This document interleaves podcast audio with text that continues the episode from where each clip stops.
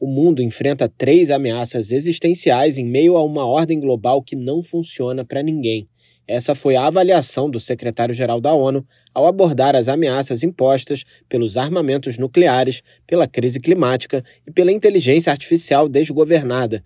Ao discursar na Conferência de Segurança de Munique, nesta sexta-feira, Antônio Guterres disse que o mundo passa pela maior fragmentação vista nos últimos 75 anos e que, em alguns sentidos, a era da Guerra Fria era menos perigosa.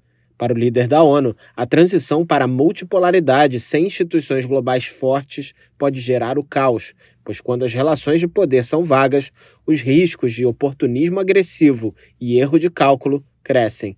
O secretário-geral afirmou que, se os países cumprissem as obrigações contidas na Carta das Nações Unidas, todas as pessoas na Terra viveriam em paz e com dignidade, mas os governos estão ignorando esses compromissos, disse ele.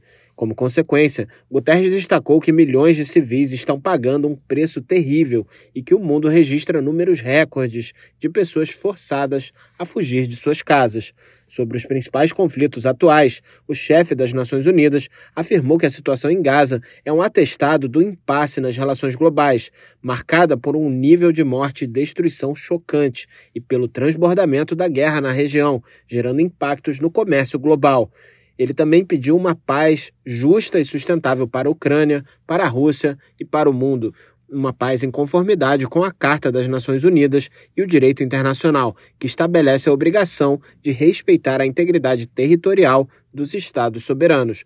Guterres ressaltou que em todo o mundo, do Sahel à Líbia e ao Sudão, dos Grandes Lagos ao Chifre da África, do Iêmen a Mianmar, são necessários esforços das potências regionais e globais para pressionar as partes envolvidas em conflitos para que busquem a paz por meio de negociações. Da ONU News em Nova York, Felipe de Carvalho.